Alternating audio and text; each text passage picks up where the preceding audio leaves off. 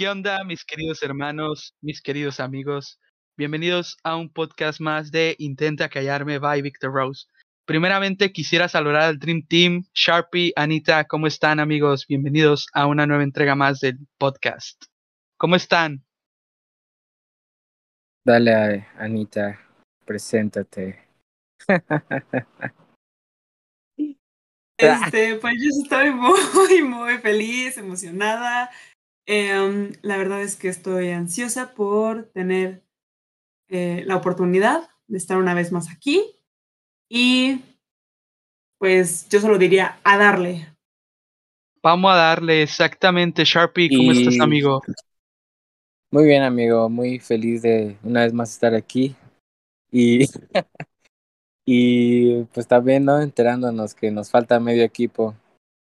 Porque Así es. Sí, se les, se les pegó la almohada, ¿no? Ah, como decían en la escuela. Sí. Pero- Les dio. Les dio diarrea con tos otra vez. Ni modo, ¿qué se Es les que se puede hacer? contagia, ¿no? ¿no? No es Pues que se contagia. un saludo ya- ahí a, a los que no pudieron asistir, pero saber cómo se pone esto. Pues vamos a ver cómo se pone esto. Miren, yo les voy a les voy a comentar algo. Este es un tema, digamos, bastante personal, más de gustos personales de nosotros, de que de hecho el último podcast que hicimos de gustos así personales y que fue, digamos, un poco más orgánico, fue el de Cinemex contra Cinépolis, que es, también es de los más vistos en el, en el podcast. Pero bueno, vamos a empezar con este tema que realmente es un tema bastante interesante, se podría decir, porque vamos a conocer, digamos, el lado oscuro de cada uno de nosotros. Así que se trata del tema de gustos culposos. Pero antes de iniciar con nuestra lista de gustos culposos, vamos a definir qué es un gusto culposo. Un gusto culposo es, digamos, un gusto que no te gusta reconocer en público, un gusto que para la gente es malo, pero para ti es bueno y no lo quieres reconocer. Entonces vamos a empezar con nuestra lista. Definitivamente yo tengo una lista de ocho proyectos que de igual manera son malos, pero a mí me gustan muchísimo. No sé los demás cuántos gustos culposos tengan, pero vamos a ir desarrollando en el podcast a ver qué sale. ¿Quién quiere iniciar? Vamos a ver quién quiere iniciar con sus gustos culposos. Pues a ver, voy yo, ¿no? Porque tengo la fama de iniciar primero todo. Pero a ver, voy a Dale, empezar con mi gusto, yo creo que el más culposo. O la película que así me encanta, pero a veces cuando me preguntan así como de qué películas te gustan, dudo en decir esta, que es Main Girls o Chicas Pesadas para, para Latinoamérica. que es del director este Mark Waters. No sé si se pronuncia así, pero pues ya. Este, del año 2004 y donde pues la protagonista es esta Lindsay Lohan y pues básicamente la película trata así, ¿no? La, el clásico, el clásico este drama adolescente con los clichés del jugador de fútbol americano, las populares, la chica que no encaja, este el amigo tonto, o sea, como que como que los clichés en la película, pero es una película que la neta disfruto mucho, me gusta, a veces me río demasiado, la puedo ver millones de veces y es un gusto muy culposo, que la verdad cuando me preguntan como de, oye, una película que me recomiendes, no la digo, pero es una película que, bueno, ahorita, ahorita los que nos estén escuchando, si la quieren ver es buena, pero es bastante famosa, de hecho creo que para mucha gente no es culposo, pero al menos para mí no me gusta tanto decir que es de mis favoritas de la vida. Pues es que mira, te voy a decir algo realmente, y lo comentábamos en, en un podcast, que realmente entra dentro de este concepto juvenil, este concepto que más, a lo mejor la gente más joven que nosotros, pues va a entender eso, por ejemplo, de que se siente excluida, de que no, de igual manera se siente rara cuando está con un grupo de amigas, etcétera. Pues creo que jóvenes como nosotros se identifican y en algún momento se identificaron yo en lo personal sí me identifiqué muchísimo en el sentido de que no, no poder encajar, ¿me entiendes? Porque pasa de que hay gente que es muy populacha y uno como mortal quiere ser parte de, pero al final de cuentas no le sale. Creo que realmente es muy bueno, pero de igual manera yo no consideraría que es una buena película. De igual manera para la gente que obviamente ve o consume este tipo de contenido, sí se les va a hacer bueno. Así que respeto tu gusto, Sharpie. Por el momento no te funo. A ver, Anita, dinos tu lista. ¿Con qué vas a iniciar? Mm, pues más que iniciar, yo creo que también voy a dar este, mi opinión acerca de, de la película, porque es una película que a mí en lo personal no me, no me llena, o sea, no me gusta, pero no sé si es, creo que más eh, por porque Lindsay Lohan está en, en otra película, pero trata de complacer a alguien y es como, brother, yo, o sea, adoraba verte en, en las películas de Disney Channel, o sea, siendo, bueno, teniendo tu gemela o compitiendo en una carrera este, con un bocho o siendo la hija rebelde este, junto con Jamie Lee Curtis. Entonces, de repente verla es como... Mm, no, o sea, simplemente es como, yo sé que, que es una cuestión como medio adolescente y que en el momento en el que yo la vi yo era una niña, pero a mí la verdad se me hace como, no mala película, pero no de mis gustos. O sea, como que a mí sí, por ejemplo, si me preguntan, ¿cuál recomiendas? Exacto, yo también diría no, pero porque a mí no me gusta.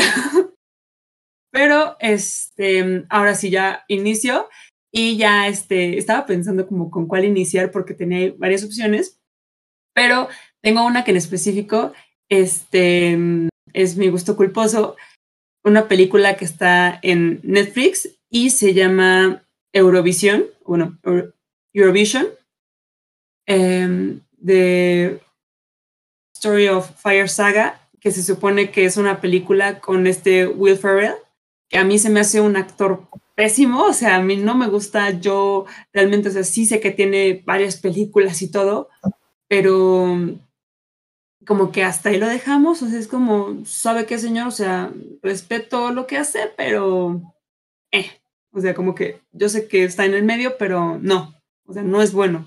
Y justo, este, dije esta película porque también se conecta de alguna forma con Chicas Pesadas, ya que Rachel McAdams también aparece como su coestrella.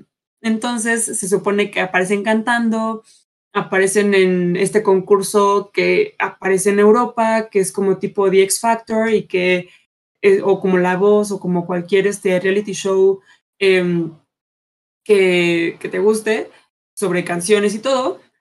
Eh, entonces yo de repente la vi y dije, brother, a mí, o sea, a mí me gustó mucho la película, me gustaron las canciones, me gustó como el mix que de repente les hacían algunas canciones se lo mostré mi mamá, no aguantó ni dos minutos y me dijo, ¿qué me estás poniendo? O sea, a ver, quítalo, no, o sea, por favor, ¿qué, qué es esto?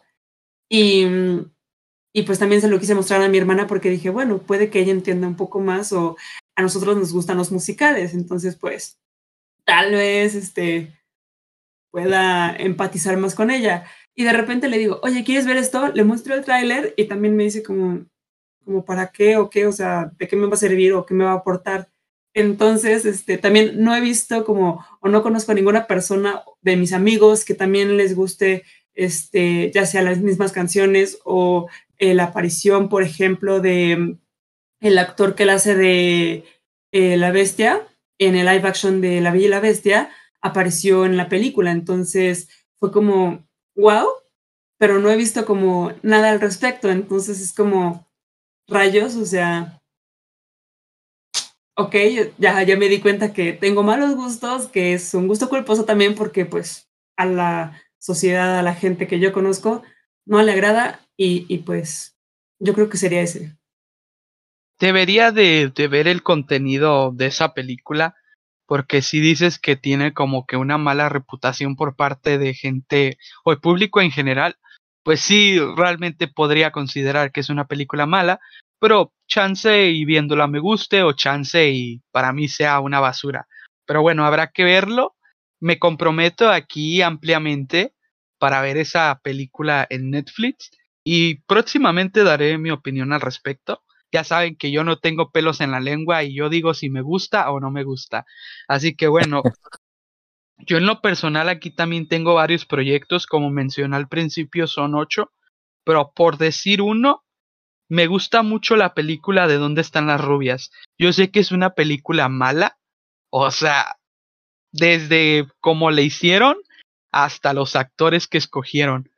Ojo, no digo que actúen mal en la película, pero siento yo que no es una película tan bien desarrollada. Pero por otra parte me gusta porque tiene humor. Y aquí yo voy a hacer un pequeño paréntesis. Yo soy fan del humor negro, pero con medida. A mí no me gusta mucho que exageren con el humor negro, que exageren con sus chistes, que vaya, saquen chistines, vamos a llamarlo chistines a mí en lo personal, no me gusta, pero esta película tiene la cantidad perfecta de humor y la cantidad perfecta de chistines. Yo lo considero humor absurdo aún así, pero de todas maneras me gusta. Aparte que este concepto de querer clonar a, a unas rubias famosas está chido, porque podría pasar en la vida real.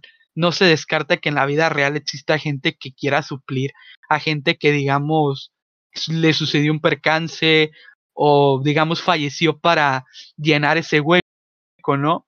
No se descarta que suceda. Y de igual manera, a mí en lo personal sí es una película que me río bastante, más por el actor, este, no sé si se llama Jerry, el actor, se pide a Jerry, no sé, el negrito este que sale, realmente es bueno también. Y aparte es muy memeable ese actor. Hay varios memes de ese actor y sinceramente a mí en lo personal me gusta mucho y es algo que puedo ver una y otra vez sin parar, pero me da pena reconocerlo porque también es, digamos, una película con mala reputación que, digamos, un cierto porcentaje de gente no le va a gustar y no lo va a tomar bien el ver esta película, porque literal tiene muchos chistes de humor negro que de igual manera no todo mundo va a aceptar. Entonces, este sería mi primer gusto culposo. A ver, amigo Sharpie, ¿cuál es tu segundo gusto culposo? Pues este segundo gusto culposo es como, como una canasta de cerveza, pan y no sé, supongo que unos doritos, pero rancios. Porque eh, combina tres, este, tres tipos de películas. Las primeras son las de Adam Sandler que son películas que ah, pueden ser a veces repetitivas, el típico, te digo, de hecho lo comentaba hace rato con Víctor, es como la misma historia pero con diferente contexto, ¿no? El típico vato que es como medio tonto y así, con un buen soundtrack y que termina con la chava súper guapa. Este, pues son esas, ¿no? Bueno, no, no estoy diciendo que Adam Sandler sea 100% son como niños, pero pues básicamente es lo, pues las más conocidas. Este, las segundas son las de Sasha Baron Cohen, que no sé si lo conozcan, es un actor. Este, que si para ti el humor negro de ¿Dónde están las rubias es pesado? Amigo, este humor negro es se va más allá. Ah, vi la película de dictador y sí. Ajá, no exacto. Me Es ese, ese tipo de películas como El Dictador, Borat, Bruno, que son ese humor bien tonto, con escenas algunas. Sí, absurdo, algunas escenas medio incómodas, pero al final de cuentas son como cosas que a mí me entretienen. Y al final, este. Bueno, también le voy a meter un poquito la de Boy y Lava Girl. Te digo que aquí es como una canasta de cosas medio random. Y las quería mencionar así juntas. Y no es igual mala, las ¿eh? películas. No, de hecho no es mala. Huele Yo no la a considero mala. esa película. Huele, huele a podría- infancia, huele a, a Canal 5 esa película, pero Mira, yo te diré algo, amigo. Yo no consideraría a Sharkboy y Lava Girl como un gusto culposo. Si tú lo consideras culposo, se respeta, pero yo no lo consideraría como un gusto culposo. Más bien es una película que entra dentro de la categoría infantil, que siento yo que de niño, para un niño, está muy bien hecha y siento yo que aborda temas que un niño puede, digamos, tomar bien y no los puede sentir pesados. Ya ahorita de adulto ver Sharkboy y Lava Girl es como que, brother, ahí para, ¿no? Porque pues si te vas a saturar de ciencia ficción, de cosas Exacto. absurdas. pues Entonces, por eso para mí es no considero mala. porque yo la sigo viendo, pues, me gusta mucho, entonces, y aparte no ha envejecido también, ¿no? no los efectos no, no, no, ha, envejecido no ha envejecido esa película, sigue hasta la fecha Y- activa. Y por último está la saga de películas, ojo, no todas, las originales de, de American Pie, no sé si las conozcan, son una saga de películas He escuchado con de ellas. chistes como muy sexuales, por decirlo así. Que es- es- también es un humor muy, si lo quieres ver, estadounidense, absurdo, y sí, es como la canastita de mis gustos culposos, pero vas, este, Anita. A ver, Anita, dale. Este, pues fíjate que así como también eh, te dijo Víctor, yo no lo consideraría como gusto culposo, porque a mí me gustan muchísimo, este, pero digo, de todas maneras, yo estoy totalmente después de lo que dijo Víctor, o sea, aunque ahorita tenga 21 años, me sigue encantando verla y si alguien me pregunta, ¿te gusta Shark Boy y Lava Girl? Es como, sí, sí, también me gustan Minispías, me gustan este, las películas que hace Robert Rodríguez, o sea, Machete, un montón de cosas y es como, o sea, es que a, a mí me sorprende más bien todo lo que puede hacer o lo que pudo hacer en su época con tan poca producción, o sea, en cierto sentido, ¿no? O sea, porque se consideraba como poco presupuesto el que tenía. Entonces, a mí no me da pena, por ejemplo, decirlo, este, y, y pues yo creo que está, está bastante bien, digo, que también lo menciones, porque siento que es algo como medio olvidado. Este, yo también tenía en mi lista la de chicas pesadas, este, digo chicas pesadas, ¿eh? Yo aquí ya me confundí. Este, la de ¿Y en dónde están las rubias? Es que como era güey chicks, perdóname. Em, y sí, así como también dice Víctor, eh, Terry Crews, creo que es un, es una, es, clave para la película y además, este, todas las risas que de repente me saca es como, brother, si en algún punto de mi vida estoy triste, estoy pasando por un mal momento, estoy enojada, o sea, quiero desahogarme o algo, o sea, digo, esa película es ideal, o sea, es como, me va a sacar las risas que quiera y voy a seguir como feliz ya después.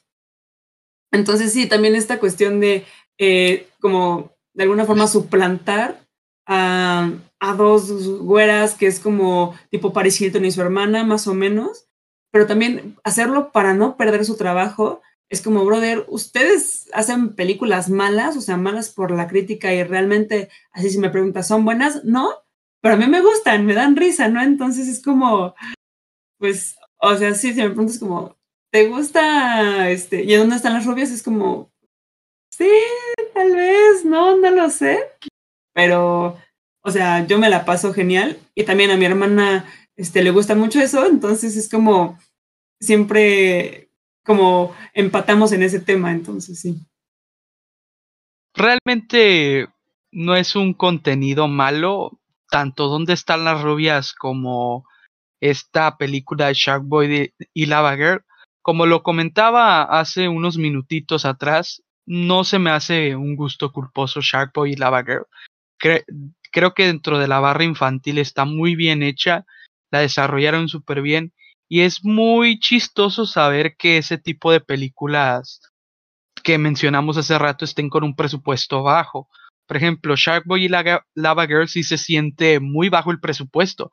De hecho, algunos efectos especiales no se ven como ahorita se ven con el CGI. El CGI de esa época era un CGI 3D. Básicamente, cuando entraron en el sueño de este protagonista, literal, todo el CGI era 3D, toda la animación era 3D, por lo mismo de que fue con un presupuesto muy, muy pequeño, que realmente cuando, y es una frase que yo digo, cuando tú tienes un presupuesto pequeño, sacas a relucir todas las ideas habidas y por haber que, te, que tienes. Y se vio en Jack, en El extraño mundo de Jack, se vio en El cadáver de la novia, se vio con Coraline en La puerta secreta, que también fue un presupuesto pequeño, también de un estudio pequeño, que realmente fue súper creativo y hoy por hoy son reconocidas.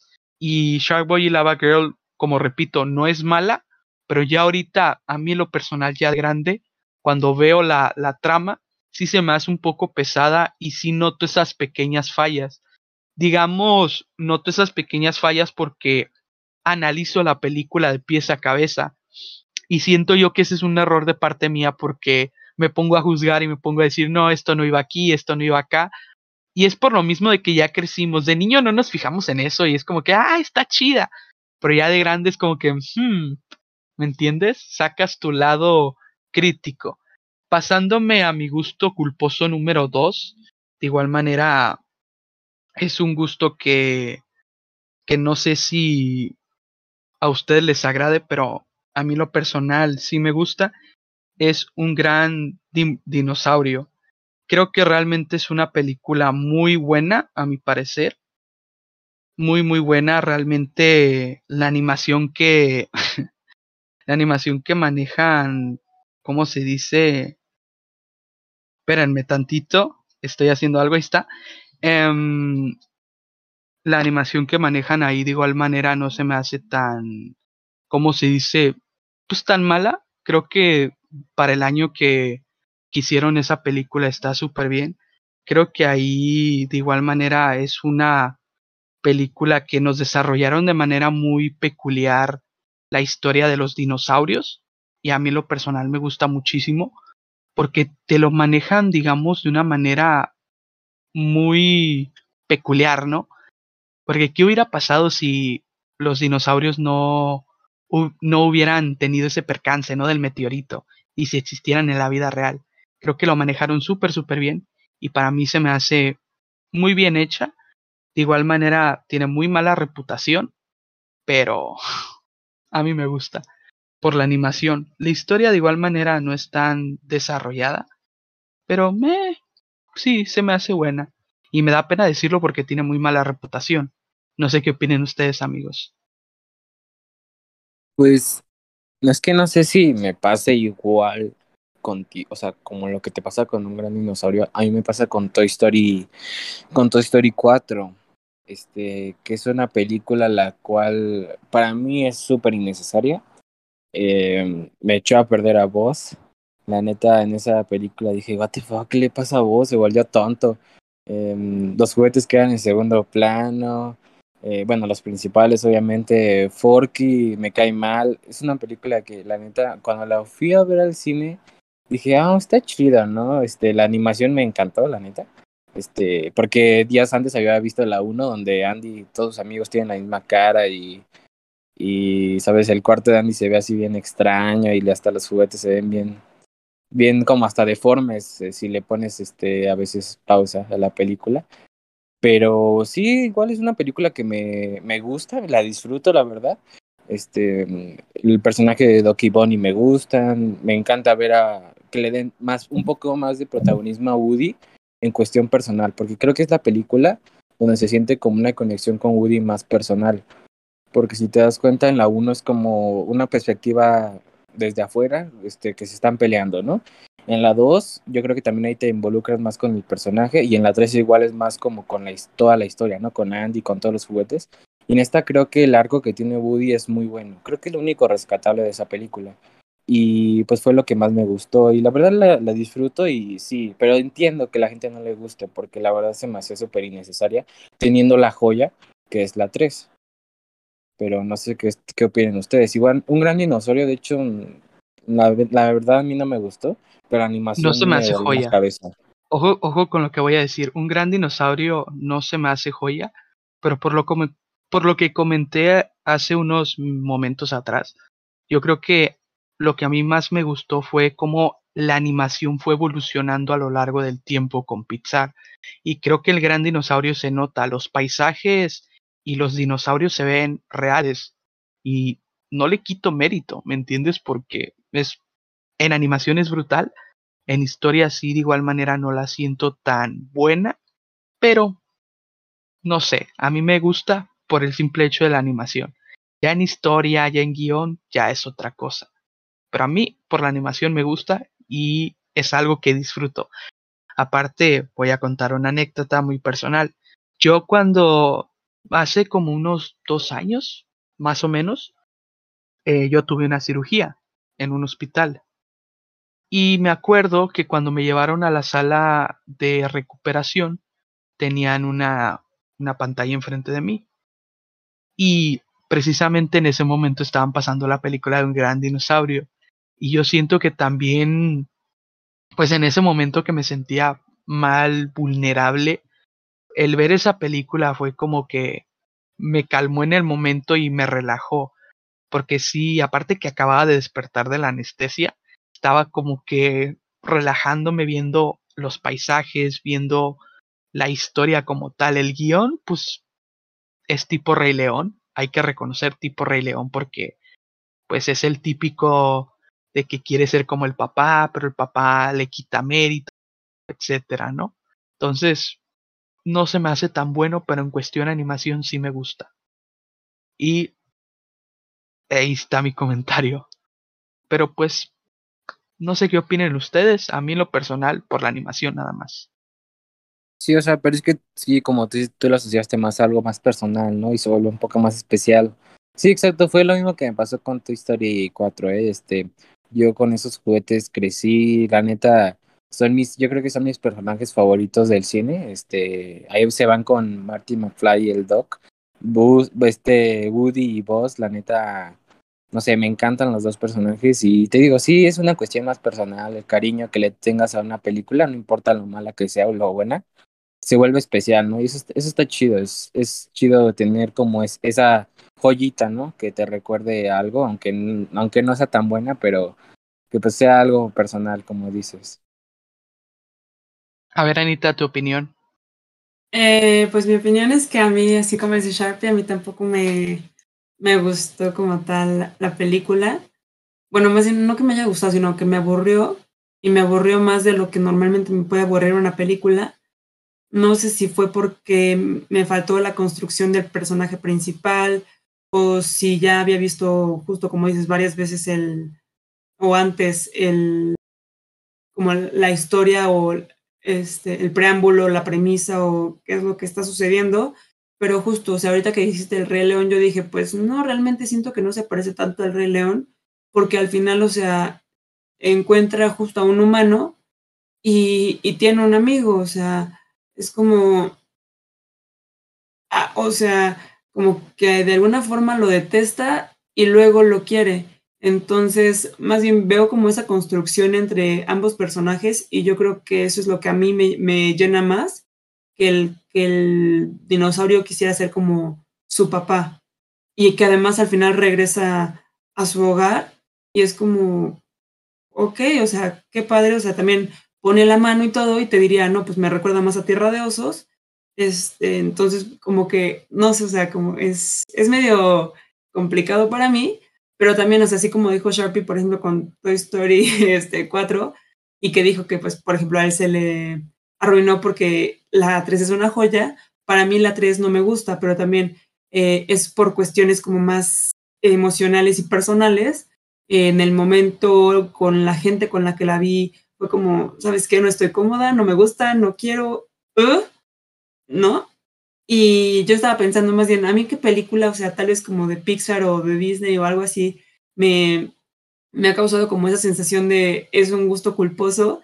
Y yo te diría, por ejemplo, la de Cars 3, este, a mí me gusta muchísimo y siento que es como ya el término de, de una época para mí porque es como Cars es mi película favorita de todo Disney, este, bueno, de Disney Pixar, este, me gusta mucho el soundtrack, me gusta mucho la historia, cómo te la manejan, el personaje de McQueen, el personaje de Mate, cómo te manejan su amistad, el personaje de Doug Hudson, o sea, yo tengo un perro y yo dije, ¿cómo puedo llamar a mi perro? O sea, cuando me lo dieron porque lo adopté, dije, o sea, me encantaría llamarlo de alguna forma que me guste, y dije, ¿por qué no Hudson? O sea, me gusta el nombre, me recuerda a un personaje, me recuerda a este personaje, también tiene el nombre de tal cosa, entonces fue como, o sea, te digo, para mí Cars 3 es como, eh, si de repente el, el lugar que ocupa Doc Hudson en como la película y el lugar que ocupa McQueen, ahora se pasan a McQueen y a Cruz. Y es como, brother, o sea, McQueen entiende, ya te tienes que retirar porque como todo en la vida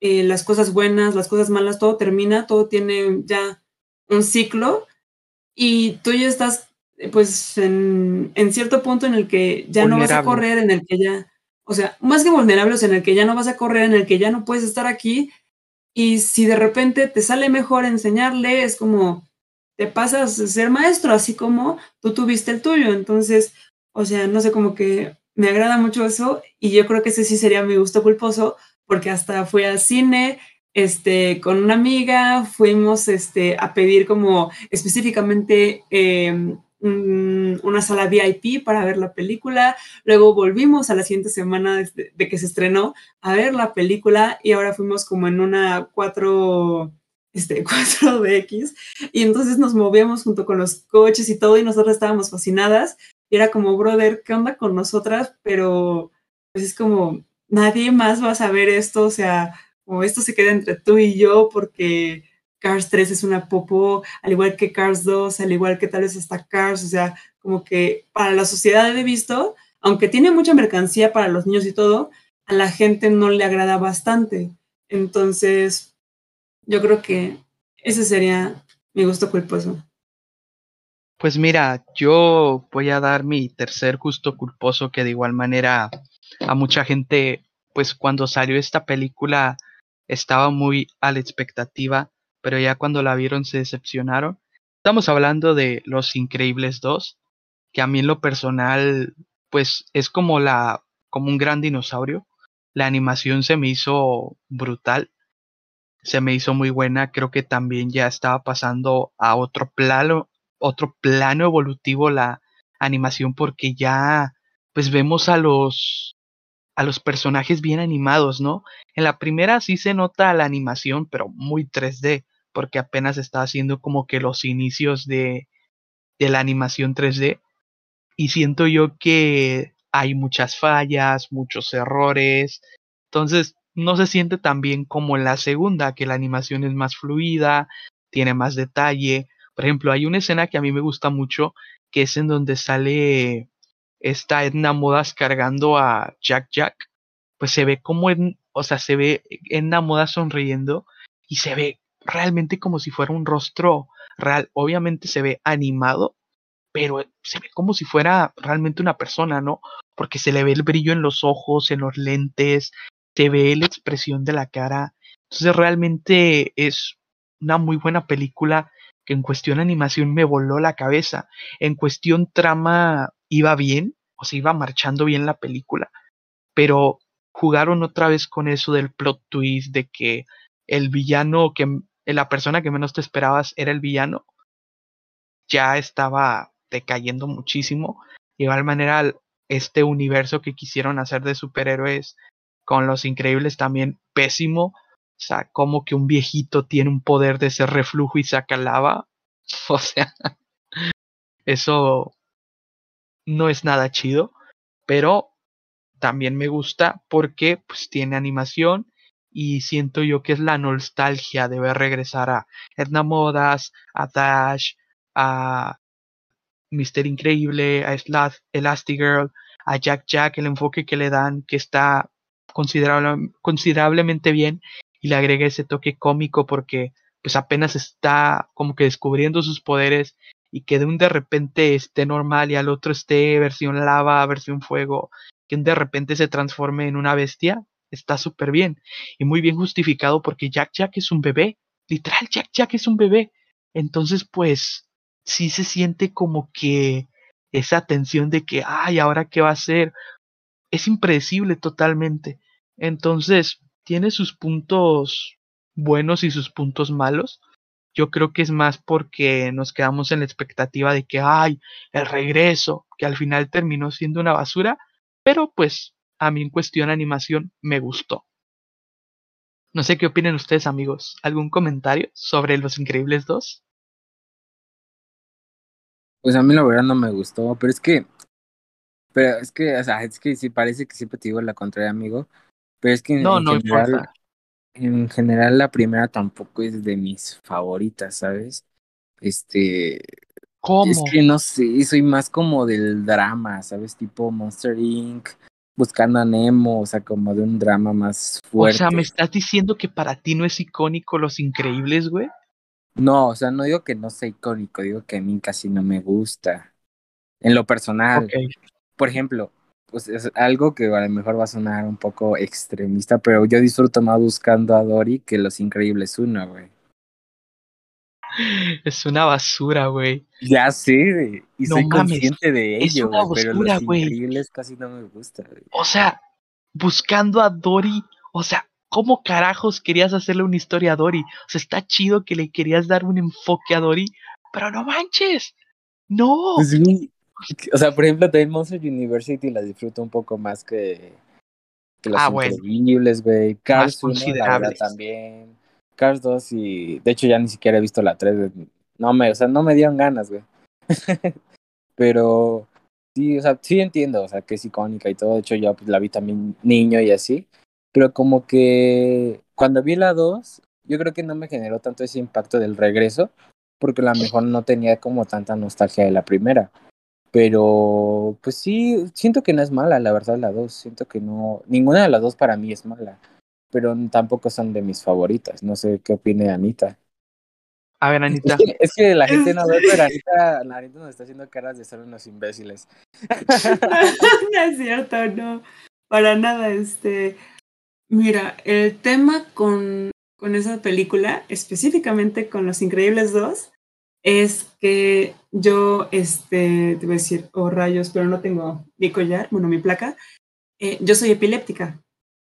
Entonces, lo que sucede es que mm, al estar en la película y no saber qué es lo que iba a pasar, o sea, pensar que iba a ser como cualquier otra película de Pixar, de repente Ah. cuando está la escena de los este, círculos. De raptapantallas. fue como, espera, entonces esto a mí me puede hacer convulsionar y yo no sé, o sea, ¿qué onda Disney? O sea, ¿qué onda Pixar? ¿Qué les pasa? ¿No? O sea, ¿por qué no avisan? Porque si de repente yo en el cine convulsiono, ¿de quién va a ser la culpa? Mía por querer ver simplemente Los Increíbles 2, o sea, no inventes, ¿no? Entonces a mí como que me estresa mucho eh, toda esa cuestión de por qué tuvieron que agregarlo, o sea, si sabes que hay gente, o sea, aunque tal vez sí esté padre, es una innovación y todo, pero hay gente que tal vez pueda ser fan así como yo y que no pueda verlo. Y que entonces en ese momento es como, maldita sea, me tengo que cubrir los ojos porque si no, o sea, mi cerebro reacciona y puedo convulsionar o me puede desmayar o lo que sea. Y, este, y buscando a Dory, este, yo te tengo que decir, eh, Sharpie, que a mí también me gusta mucho. Yo no digo que sea una basura, a mí, a mí me agrada como más la animación de Buscando a Dory que de Los Increíbles. Siento que, que es como más flexible y que te da como un, una perspectiva diferente. O sea, todavía el mar nos la pintaron de cierta manera o de cierta forma en Buscando a Nemo. Y luego lo lograron como mm, hacer más nítido todavía en Buscando a Dory. O sea, y agregarle más cosas y, o sea, le pusieron muchísimo más detalle. Entonces es algo que yo aprecio muchísimo en esa cuestión. Y con Los Increíbles justo fue como, brother, o sea, Los Increíbles pues sí son como personajes que se mueven y todo, o sea, humanoides, por así decirlo, porque pues sí, como que los creas y aparte son diferentes y exacto, también esta cuestión de implementar personajes, implementar como superhéroes es como, o sea, lo implementaste muy bien desde mi punto de vista en la primera película porque fue como rápido, o sea, me lo diste, lo entendí y ya, se acabó. ¿Por qué? Porque específicamente en Los Increíbles se centran justo en la familia Par, o sea, no en los demás. Y además te explican como las cosas. Entonces, en este que de repente, no, pues es que los superhéroes, es que no sé qué, y es que no sé cuánto, y es que este superhéroe, y no sé cuánto, es como, ¿y yo para qué necesito saber todo esto de los superhéroes que en mi vida había visto, que no tengo idea, que no me interesan? ¿Por qué? Porque yo vengo aquí a ver a los increíbles, a la familia Par, a ver qué sigue después del subterráneo, o sea, no inventes, no a ver a más personas, o sea, no inventes, mejor méteme otros personajes en otras películas y todo bien. Y este, hablando ahorita como más o menos de, digo, yo sé que este es más este Pixar, pero moviéndonos un poco para Disney, eh, yo tengo un, un, gusto culposo, este, que es la película de Chicken Little. A mí me gusta muchísimo y yo, al menos a la gente que he conocido, So- dicen so, que es una, que es una caca de película, ajá, o sea que, que pues no, que, que me aporta. Y a mí me encanta porque pues es un pollito que quiere simplemente ser Ricardo aceptado, que, o sea, Pero sabemos que lo mejor de Chicken Little es Chabelo, ¿no? O sea, o sea, a mí, por ejemplo, me, me encanta cantar las Ay. canciones que aparecen, me encanta cantar el final, me encantan los personajes, o sea, de repente veo a los actores de doblaje y es como, brother, ¿en qué momento? O sea, yo, yo, yo iba a saber Ay. que Cecilia Suárez, o sea, la de la Casa de las Flores, que de repente habla como, o sea, el cacas, no te pases y no sé cuánto, como si estuviera retrasada mental, era Avi Patosa y es como, brother, pero, o sea, a mí, ¿cómo? ¿En qué momento? O sea, yo no tenía idea. Y luego también, o sea, Kalimba es como, no me digas, o sea, Chicken Little, dije, no, no puede ser posible. Entonces, te digo, o sea, esta cuestión de, de conocer como los personajes, de saber quién le da la voz, de ver como la historia, es como, ay, qué bonito, o sea, a mí me encantó, porque te digo, es un pollito, o sea, chiquitito, que, que, que simplemente quiere, pues, estar en, a, a la altura de, de, todos los demás que son más grandes que él y es como, wow, qué lindo. Entonces, de repente todos me dicen como de, a ver, ¿qué te aporta o qué me puede aportar Chicken Little? Y es como, no te voy a decir porque yo tengo una perspectiva diferente a la tuya, porque tú no estás buscando lo mismo que yo, entonces es como, me quedo con mi gusto culposo o gusto malo, como le quieras decir, a mí me gusta, yo te puedo cantar las canciones, yo estoy bien aquí y, y San se acabó, ¿no? Entonces, pues sí, ese sería mi siguiente gusto culposo. Pues No mira, yo te, yo te voy a decir una opinión bastante, voy a coincidir, voy a ser empático contigo, porque a mí me gusta muchísimo Chicken Little también.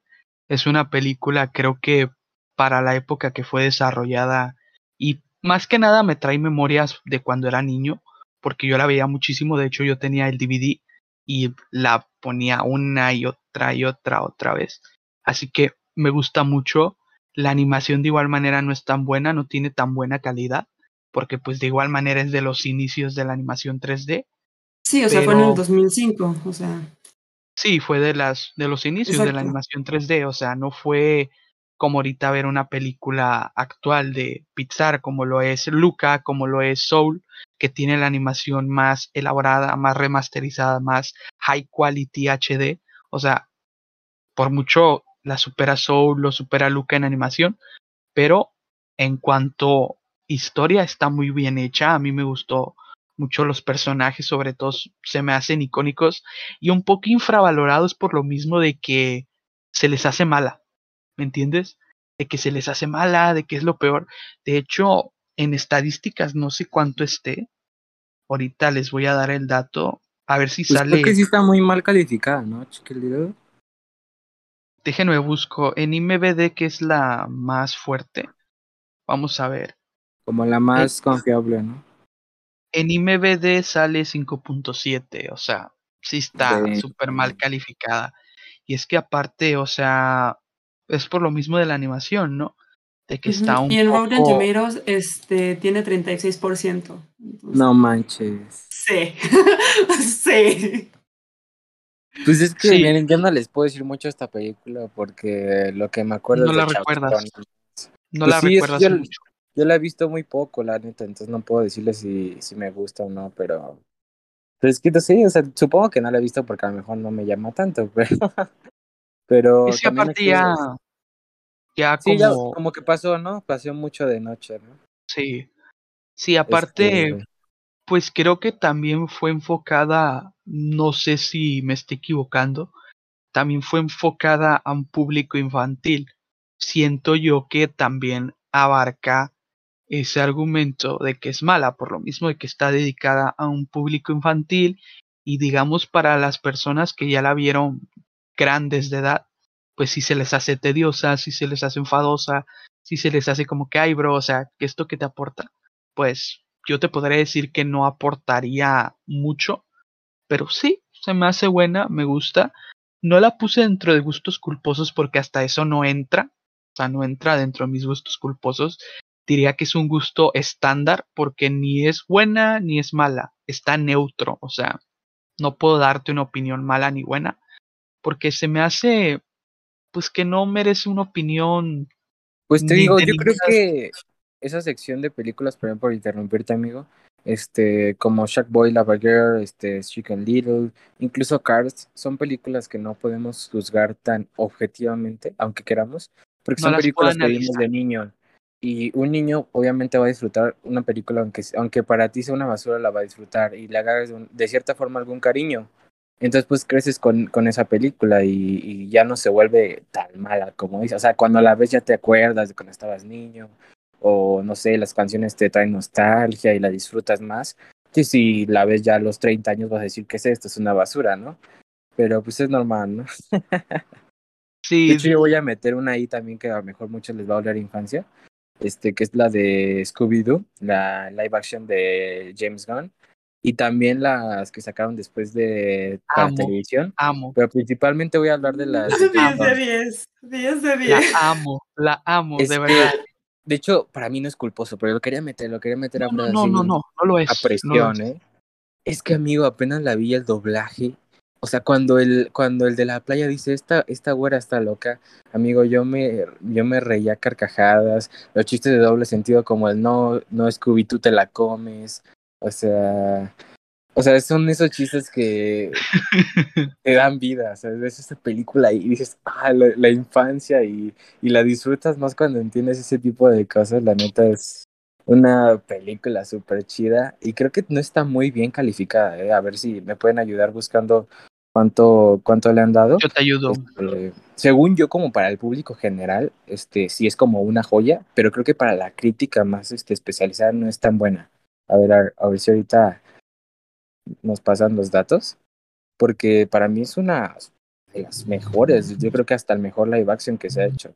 Pues miren, Ok. Rotten Tomatoes está 30%, en. Metacritic está 35%. A y no ver, sé yo en te IMDb. IMBD 5.1. Sí, sí, yo, de hecho yo ya sabía que no la tenían tan bien calificada, Ver, pero es que es una joya, la neta es una joya. qué hermosura. De hecho, no sé quién la hizo. El director. Uy, fíjate, Raja, Raja Gosnell la hizo. Es buenísima. Buenísima, buenísima, buenísima. James cast Gunn. también, Fred, es que incluso hasta el actor de Fred tiene como la cara de imbécil que, que, o sea, que necesita a Fred, ¿sabes? Shaggy también se ve como tonto. El CJ de Scooby a lo mejor no es el mejor, pero está chido, güey. Este, Padrísimo. Tener a Mr. Bean también en la película es como Sí. otra joya. sí, sí, Rowan sí, no. Atkinson. El doblaje, yo, yo esa, son de esas películas, güey, que disfruto así a mano poder el doblaje, güey, porque el doblaje de esa película es, es una joya, güey.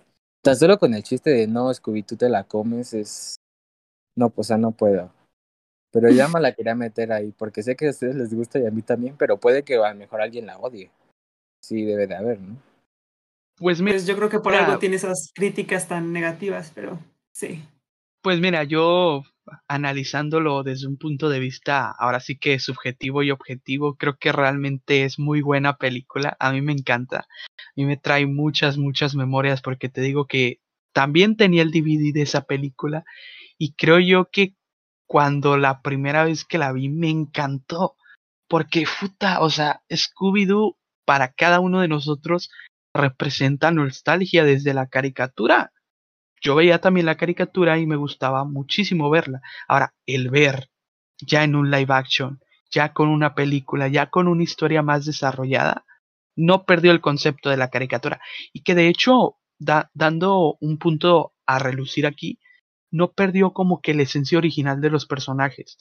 Y el vestuario sobre todo es igualito a la caricatura. Yo creo que realmente hizo un gran trabajo el director Raja Gosnell en poner los detalles de la caricatura. Por ejemplo, el vestuario de Shaggy, unos pantalones cafés, una camisa verde, unas botas. El de Fred, incluso el que es como un traje blanco, el pañuelo naranja. El de Vilma, su, su sudadera naranja, su faldita como roja, sus lentes.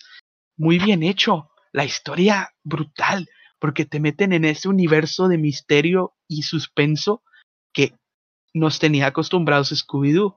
Y se me hace muy buena película, así que no la consideraría gusto culposo, porque no me daría pena decir que Scooby-Doo es mi película Que favorita. aparte también cabe mencionar que está involucrado, me parece que en el guion o en diseño, no me acuerdo muy bien. Bueno, ahí siempre se involucra casi en todo es James Gunn, que también James Gunn es un vato que, que está bien zafado, o sea, tiene ideas bien locas Y se nota así que él estuvo involucrado. O sea, es que, por ejemplo, es el director de, de, de Suicide Squad, la última que.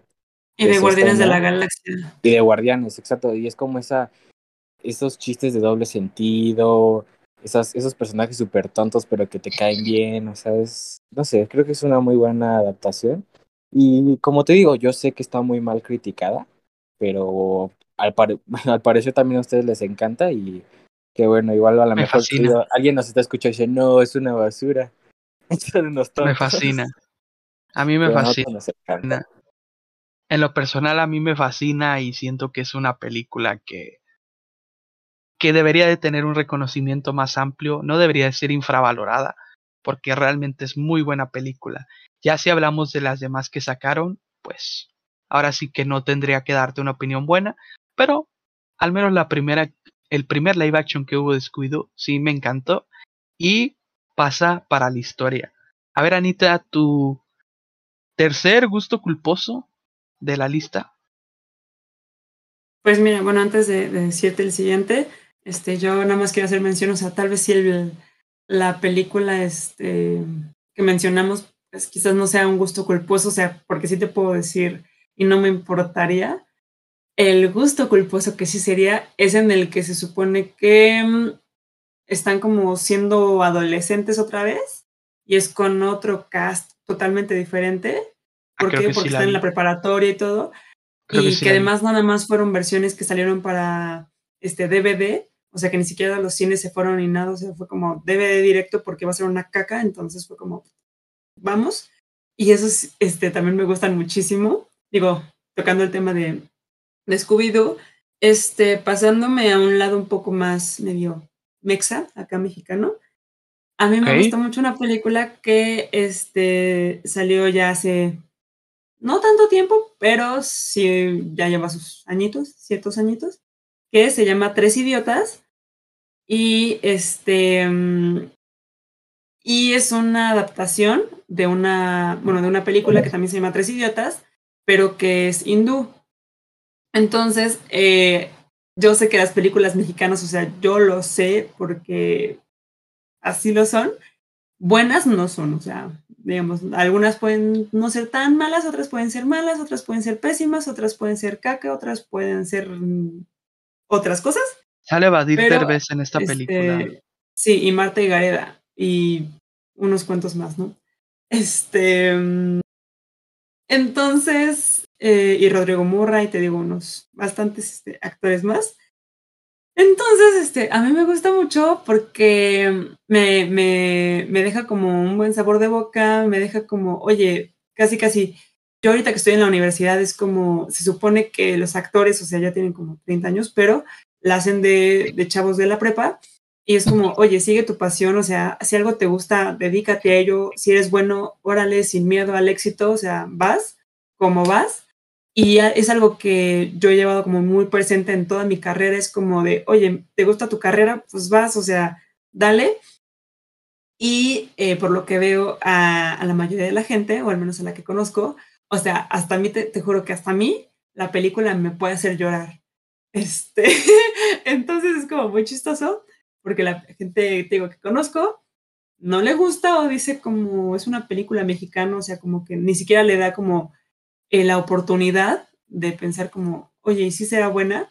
Porque yo admito también que no es buena, o sea, que así que digas, uy, qué buena, qué padre, este, sí vamos a verla, no, pero a mí me gusta verla, disfruto muchísimo verla y sí sería, o sea, si me preguntan de repente, oye, ¿te gustan las películas mexicanas? Yo sí diría como, ah, este, las de Pedro Infante, ah, este, las de Cantinflas o a cuáles mexicanas te refieres, o sea, no mencionaría como a ninguna de estas, este, o al menos a esta, por ejemplo, no la mencionaría porque es como algo más mío, que yo sé que, o sea, que le encuentro como cierto, cierto gusto y que tiene un significado para mí, pero que no se lo diría como a mis amigos, a mis compañeros, a mi familia o a alguien más, porque pues no, no les gusta, ¿no? Me funan casi, casi.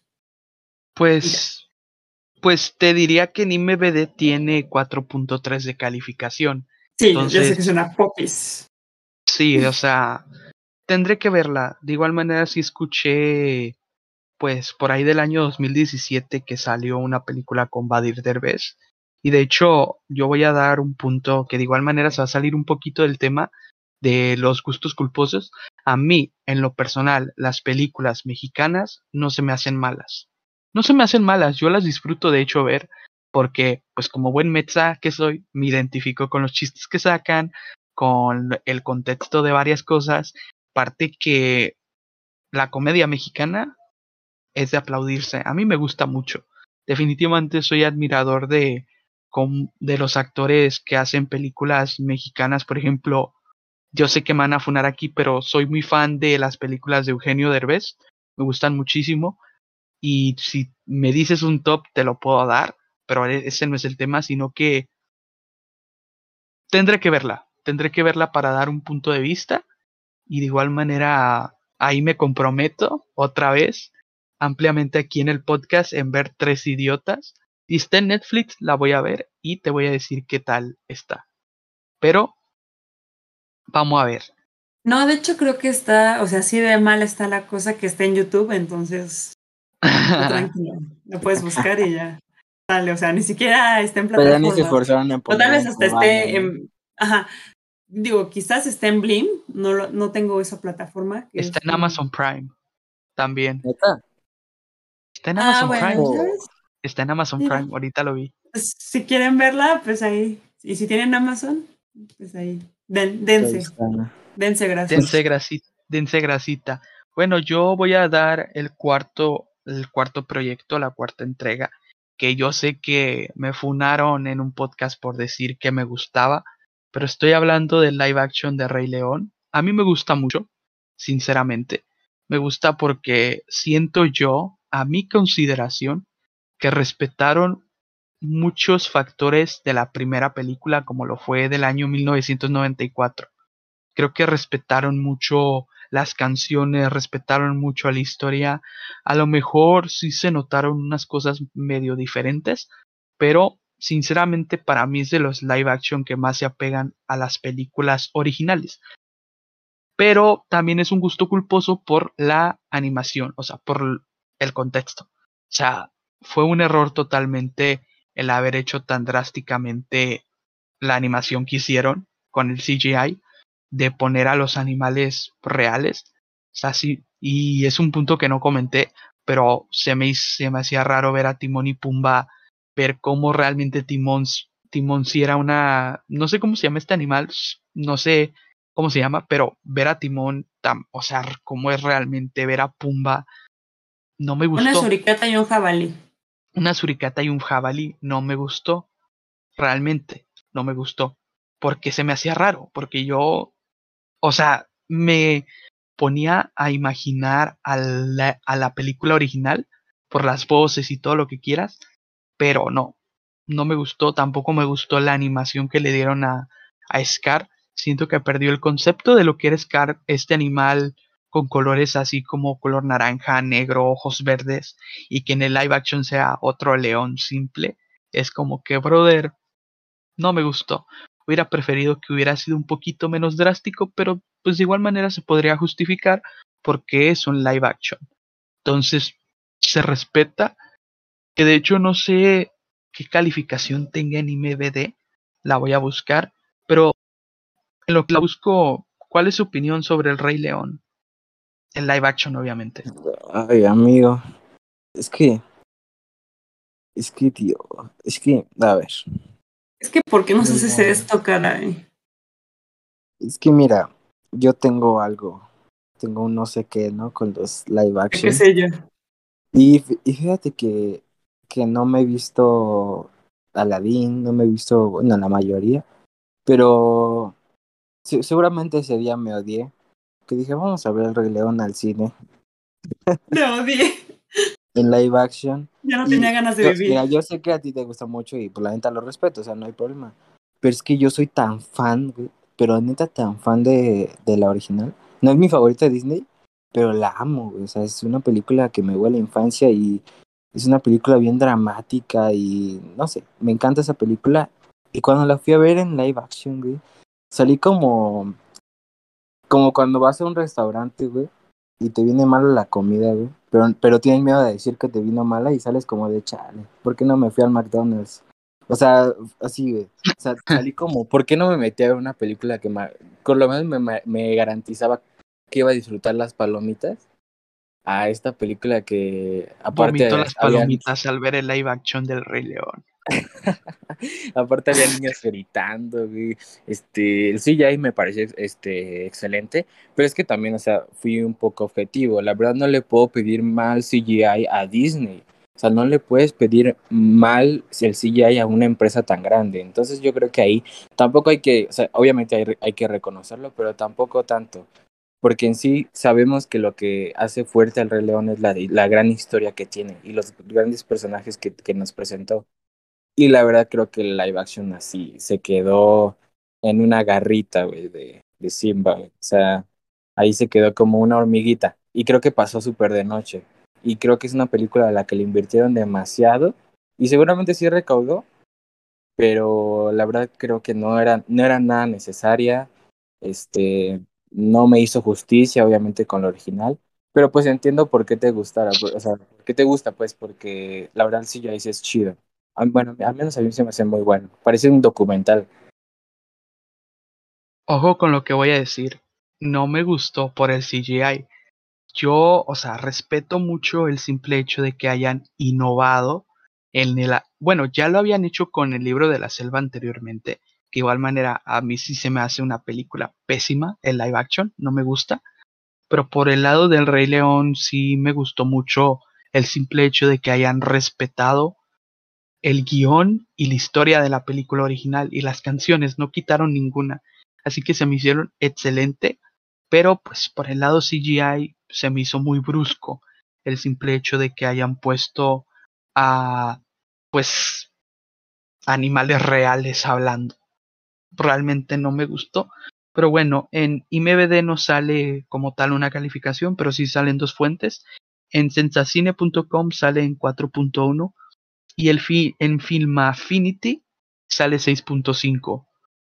Así que, pues sí está malita. Por eso me da pena decirlo, porque a ninguno le gustó el live action del Rey León.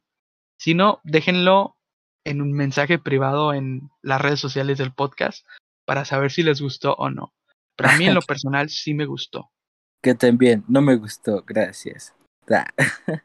A ver, Anita, tu cuarta mensaje de repente de, solo quiero decirte que yo escuché el podcast y no, no me gustó la película. ¿Puedo meter uno antes del Ganita? Porque es que... Dale, amigo, el micrófono es, una película mexicana y no, que, no quería salir mucho del contexto. Este, al menos a mí el cine mexicano actual, la verdad, no lo consumo tanto. No es que se me haga malo, solo que yo. no lo consumo. este, pero les voy a decir una joya de la no sé, de, la época moderna, de la cultura popular, ¿no? es Vacaciones de Terror con Pedrito Fernández. Amigo, ese es mi gusto culposo, yo creo que más grande. La neta es una película que la ves y es malísima, güey. Las actuaciones también dejan, mucho que desear, güey. Este, los efectos especiales, güey, están hechos, parece que están hechos con hilos, güey. Están más buenos los de TikTok, güey. Este. O sea, de verdad, yo pensé que ibas a decir, es una película, o sea, buenísima, pero de verdad que la gente no la entiende o algo así, de repente es una película malísima. Fue como. Sí, es que es una caja. Aparte, o sea, el villano es una muñeca que solamente mueve los ojos. Y. Pero la verdad, la amigo, la disfruto como si fuera Star Wars. Este. la neta es una película que me encanta, güey y me da un montón de vergüenza decirlo, pero pues estamos en el tema, ¿no? ¿Para qué me lo guardo? Entonces... Por algo se llama gusto culposo, amigo. Exacto, exacto. Y yo entiendo que es una caca, güey, pero también se volvió clásica de, de, de los ochentas, noventas del cine mexicano, ya, ya entrando a esta época medio, medio mala, ¿no? Del cine mexicano, pero, pero la neta a mí se me hace la disfruto mucho, no se me hace buena, pero la disfruto así abismalmente. Y la segunda con Tatiana también joya, ¿eh? Ahí, ahí se las recomiendo. Sí, pues esperemos igual manera. A ver, la voy a, la voy a ver también, a ver qué tal. No me voy a comprometer porque, pues si es mala, ¿para qué, verdad? Sí, él dice que es muy mala. pues la voy a ver, a ver qué tal. O, a ver o si, les da como flojera vérsela, este, creo que el, el Fede este, subió un resumen de las dos, entonces, ok. de hecho, yo conozco al Fede, de hecho, yo conozco al Fede, Fede, Lobo y canta la canción de mi mayor anhelo. Ah, no, ¿verdad? Ese es Julián Álvarez, perdón. bueno, eh, pasando, pues de igual manera a Anita, ¿cuál es tu, pues tu cuarta entrega, tu cuarto proyecto culposo? Este, bueno, antes de, de, te digo, de decirte, este, mi opinión sobre el Rey León. Ay, carnal, ¿cómo te explico? Yo tenía una, un conflicto existencial con esa película, porque okay. yo dije, es una joya. A mí realmente no me gusta mucho lo que Disney ha hecho con los live actions. Para mí, o sea, un buen ah, live no, es action una basura. de Disney, el, o el único bueno, es 101 Dálmatas. Tan así. O sea, con Glenn Close. Y ya, párale de contar. De ahí, tal vez, ajá, la siguiente película, que es la de 102 Dálmatas, que, ok, más o menos te lo puedo aceptar. Aladdin, y de ahí en fuera, o sea, de verdad, a mí no me gustan. Ah, okay. Entonces, es este, no sé, como muy estresante de repente.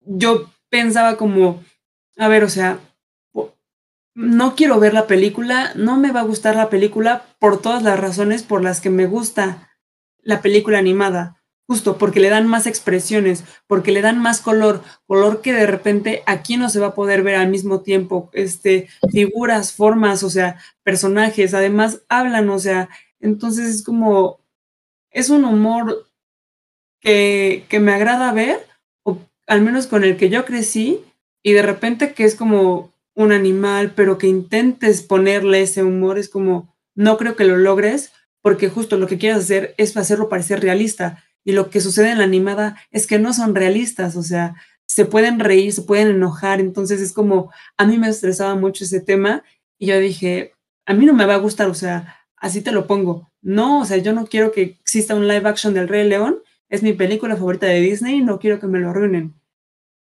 O sea, tres doritos después sucede eso y fue como, ¿sabes qué? Yo nunca la voy a ver, yo no la voy a ver, yo adoro el Rey León, pero no la voy a ver. O sea, y justo por salud mental como mía, porque yo, o sea, por algo te digo, me gusta la película, por algo la adoro, por algo me sé todos los diálogos, todas las canciones en inglés, en español, o sea, sí soy fan, por algo tengo el disco, la película en VHS, en todo, o sea, peluches, es como, sí, sí me gusta. Y de repente, este, hasta hace poco, eh, digo hace poco, hace como medio año, hablé justo con un amigo y hablamos justo del tema, del doblaje de El Rey León, de la película específicamente, porque ambos compartimos ese gusto, y me dijo, fíjate que yo fui a verla al cine y no creo que sea una película tan mala. Y fue como, ok, a ver, explícame tu punto. Y me dijo, o sea, si la quitas, o sea, ya deslindas de que es una película basada en una película animada que es El Rey León y todo, o sea, si la ves como otra película totalmente diferente, no está mal, no es mala película. Y fue como, ok, entonces me, me hizo cambiar como el chip y fue como, le puedo dar en algún momento una oportunidad, pero, o sea, te juro, empecé a ver los primeros 10 minutos y dije, no, o sea, no, no me gusta.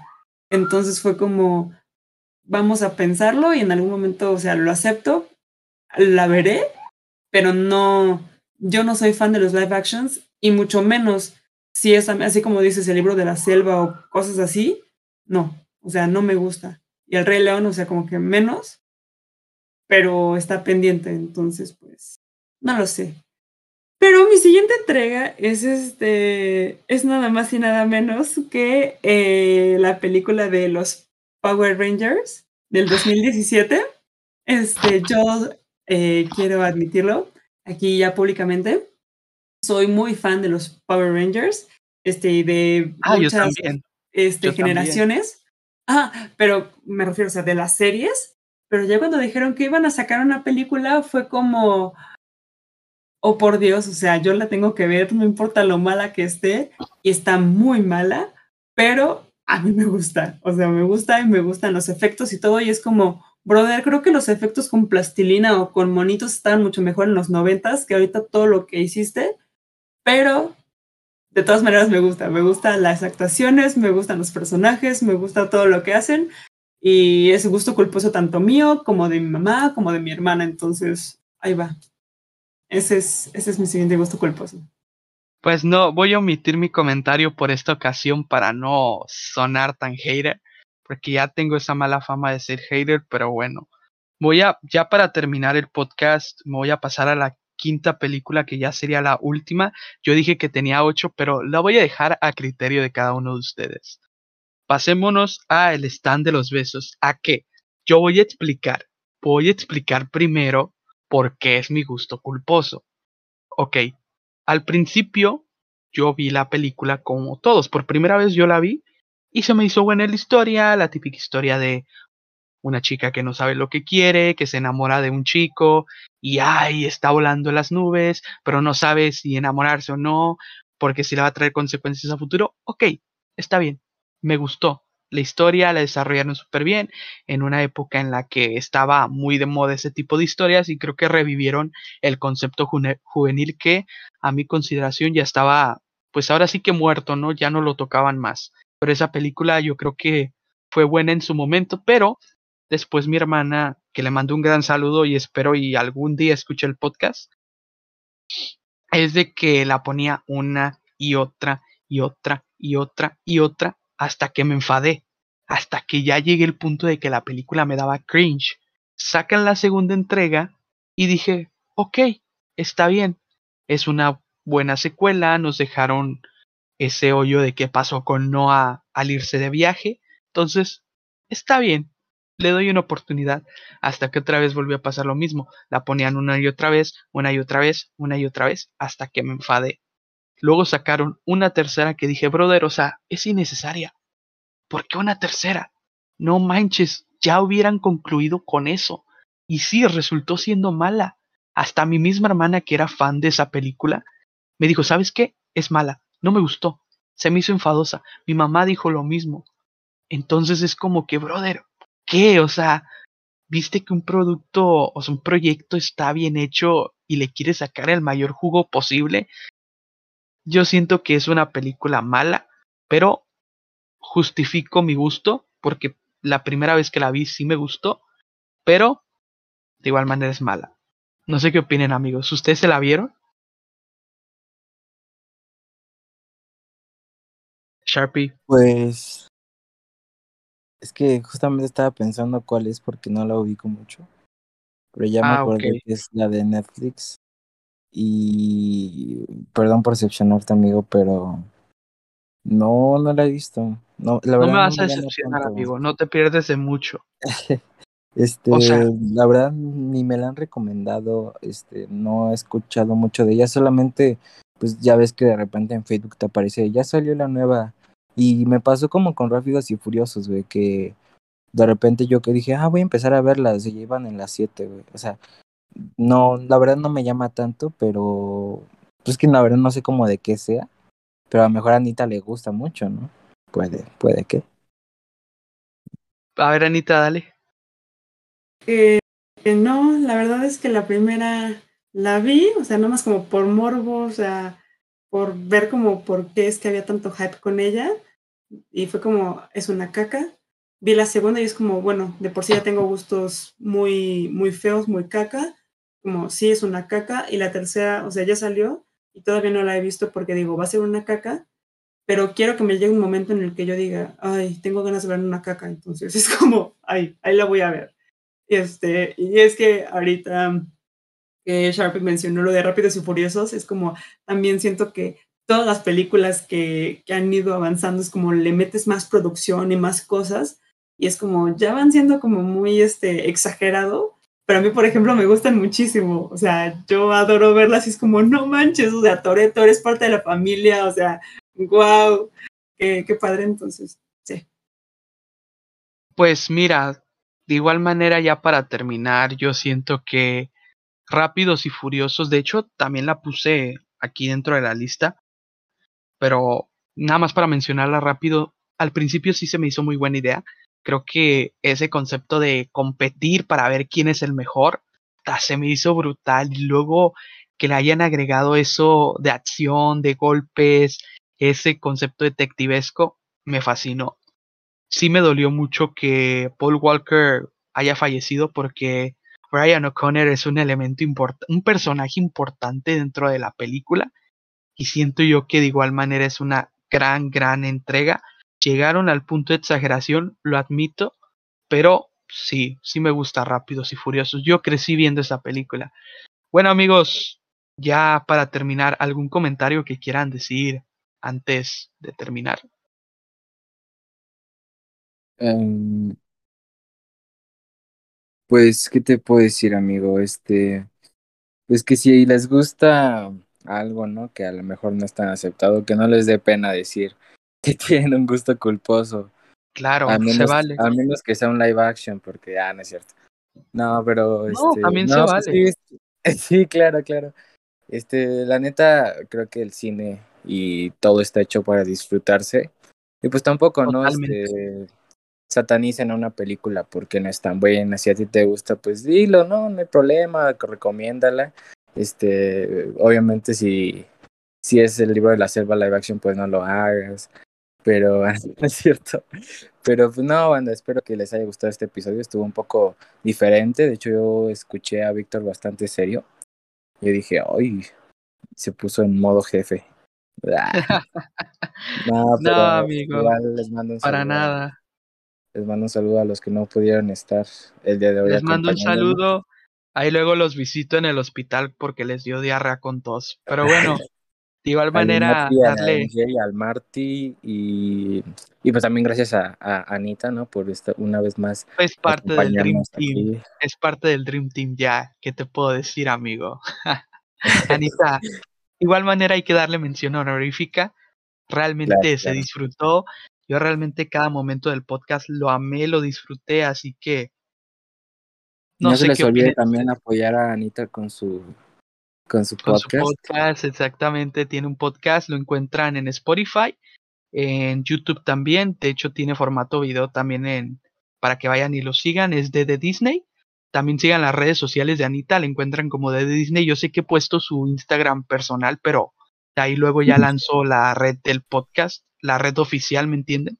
Entonces, pues ahí luego, para que te sigan, de igual manera sigan a Sharpie, para que de igual forma lo vean, ¿no? Yo sé Porque que... me mienten la mamá, ¿no? Por mis comentarios. No, no, no, no, para nada, para nada. Igual amigos, muchas gracias por venir, por sumarse nuevamente a, es- a este a este noveno episodio del podcast que realmente se puso súper, súper bueno. Ya en el A siguiente ver qué van a ver, les traemos para, para, el, para el episodio 10, ¿eh? A ver, qué sorpresa. a ver qué sorpresitas les tenemos, ¿eh? porque realmente se viene súper, súper bueno. Ahí pendientes a las redes sociales del podcast, que por cierto es arroba intenta callarme el podcast en Instagram. Solo me encuentran en Instagram. Ya próximamente voy a estar haciendo re- en Facebook, en Twitter. No, no, no, no, no. Pues esperemos, ojalá y sí, pero no llegaría a ser un TikTok. pero igual forma, muchas gracias por haber venido, por haber escuchado el podcast. Ya saben, si les gustó, mándenme sus comentarios y nos vemos a la siguiente. Hasta luego.